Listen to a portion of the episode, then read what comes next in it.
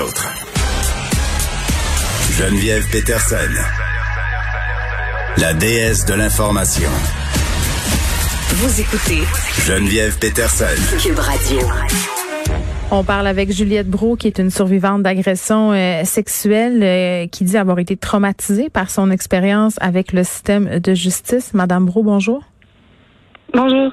Votre agresseur a été condamné euh, par le juge Yvan Poulain à la prison, 90 jours à purger le week-end et sera ainsi inscrit aussi 20 ans au registre des délinquants euh, sexuels. Néanmoins, Juliette, vous faites une sortie aujourd'hui pour dénoncer en quelque sorte la façon dont le système de justice traite avec euh, les victimes d'agressions sexuelles. Puis je trouvais ça important qu'on vous parle parce que c'est pas la première fois qu'on entend ça.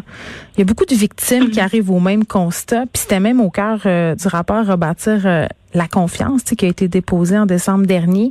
Processus judiciaire qui est très, très difficile pour les victimes souvent. Est-ce que vous pouvez nous raconter un peu, euh, dans votre cas, pourquoi vous avez trouvé ça euh, dérangeant, traumatisant? mais premièrement, c'est très très long. Oui. Et c'est ça. Et c'est pas du tout ce que je, ce que j'imaginais, mais j'imaginais pas que ça allait être facile, mais pas du tout. Mais euh, vraiment, la première fois que j'ai dû aller en cours avec euh, l'avocat de la défense qui me questionnait, j'ai c'est là que j'ai réalisé que ça allait être euh, extrêmement difficile parce que puis que j'allais pas me faire traiter comme un être humain, j'allais me faire vraiment traiter juste comme une façon pour son client de, de s'en sortir. Fait que lui allait prendre tous les moyens pour pour m'attaquer puis attaquer les gens qui m'entourent et c'est ça qui a vraiment été difficile, c'est vraiment euh, l'attitude de l'avocat de la défense euh, envers moi que, j'ai trouvé euh, qui m'a vraiment traumatisée et, ramenée à la cause des ports. Ben, c'est particulier parce que malgré toute la conversation qu'on est en train d'avoir sur les agressions sexuelles dans l'espace public, on est encore aux prises avec, si on veut, cette image de la victime parfaite. Là, ce que je comprends, euh. Madame Bro, dans votre témoignage, c'est que vous vous êtes senti remise en question là, par rapport avec, à votre vertu, à votre version, à votre façon d'être par l'avocat de la défense. Mais c'est ça pour le, la victime parfaite. Dans le fond, je, avant que le, film de, de Émilie et Monique Néron sorte, moi, j'avais déjà, euh, je m'étais déjà fait dire par les enquêteurs puis euh, la procureure que j'étais une victime parfaite que ça allait bien aller, qu'il y avait rien qui qui, allait contre moi vraiment parce que tu j'ai puis on elle essayait de trouver des, des choses pour me rassurer puis je comprends parce que c'est vrai que qu'il n'y a pas grand chose sur quoi tu, peux te baser pour pour me rabaisser mais dans le fond après après le procès j'ai compris que tu peux dans le fond, tu peux te baser sur n'importe quoi puis il peut détruire euh, n'importe quelle personne et euh, ça dérange pas ce que tu as fait dans, le passé, il va trouver une façon de de te, de traiter un peu comme comme un objet ou pas comme un être humain. Mais euh, Juliette, est-ce que vous pouvez me donner un exemple, par exemple, euh, de ce qui vous a été dit en cours par l'avocat de la défense? Ben, je me suis fait dire souvent que j'étais juste un, un booty call, dans le fond, que que c'était facile, que que j'étais supposée aller là juste pour coucher avec, que j'étais j'étais une fille facile, que j'étais une fille aussi que dans le fond j'étais là pour que je, dénonçais pour vengeance parce que moi j'étais apparemment son histoire à lui c'est que j'étais tellement fâchée qu'ils veulent pas sortir avec moi que j'ai fait toute cette dénonciation là parce que j'étais fâchée ce qui ce qui fait aucun sens mais euh, en se basant sur, sur rien dans le fond euh, inventer des histoires comme ça juste pour euh, m'attaquer. Euh, il a aussi attaqué mon intelligence en disant que euh, même avec un bac, je sais, je sais pas c'est quoi une, agression sexuelle, que j'ai dû chercher sur internet c'était quoi, des affaires comme ça qui qui sont difficiles à entendre puis c'est pas c'est pas juste pendant 15 minutes là, c'est pendant deux jours non-stop que tu te fais attaquer en fait c'est ça qui est difficile. Oui, puis un truc qui a attiré mon attention aussi, c'est euh, de scruter euh, la vie d'une victime sur les médias sociaux.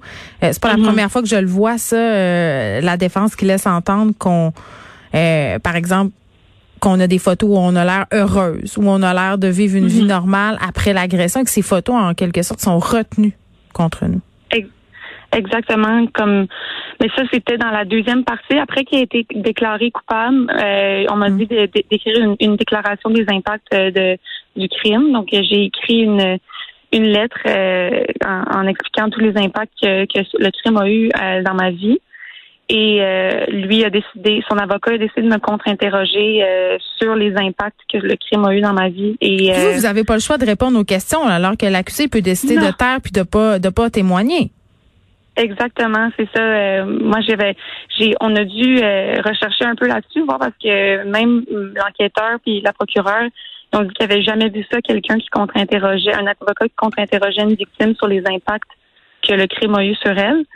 Donc, euh, ouais, c'était une première pour eux aussi. Et dans le fond, après, après avoir lu ma lettre expliquant les impacts, lui a sorti une, une, une pile de 56 photos Instagram euh, qui que j'ai publié depuis le depuis l'agression. Puis on est passé à travers chacune des photos. Euh... C'est inhumain, complètement inhumain. Puis on est devant cette idée là euh, d'avoir un tribunal spécialisé pour les victimes d'agressions sexuelles, les victimes de violences conjugales. Est-ce que vous pensez que votre expérience aurait pu être autre si vous aviez euh, été dans ce tribunal là? Moi, je pense que oui, parce que justement, on a dû se battre vraiment pour que euh, vers la fin, je sois dans une autre pièce, parce que juste être dans la même pièce qu'un agresseur, c'est extrêmement difficile. Euh, puis ça, c'est une des recommandations du tribunal.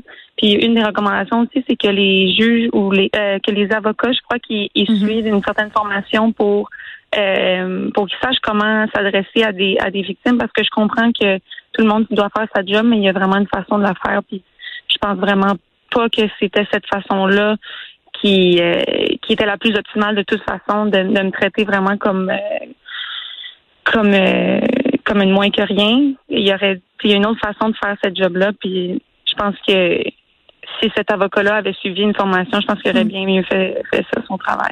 Juliette Brou, merci pour votre témoignage. Juliette Brou, qui est une survivante d'agression sexuelle.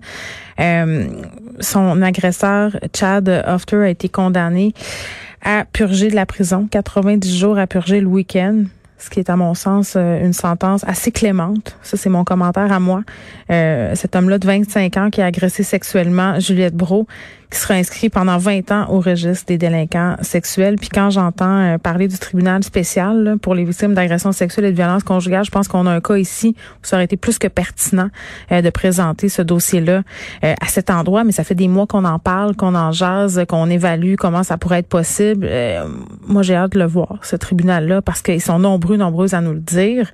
Euh, c'est très difficile de passer au travers de ce processus-là. C'est long, c'est fastidieux et de voir encore qu'il y a des avocats de la défense qui se servent de techniques comme ça alors que c'est supposé être méga encadré, les interrogatoires aux présumées victimes euh, d'agressions sexuelles. Moi, ça, me renverse, ça me jette à terre. C'est un manque d'humanité, de délicatesse. Je comprends qu'il y a une job à faire, là, l'a dit Mme Bro.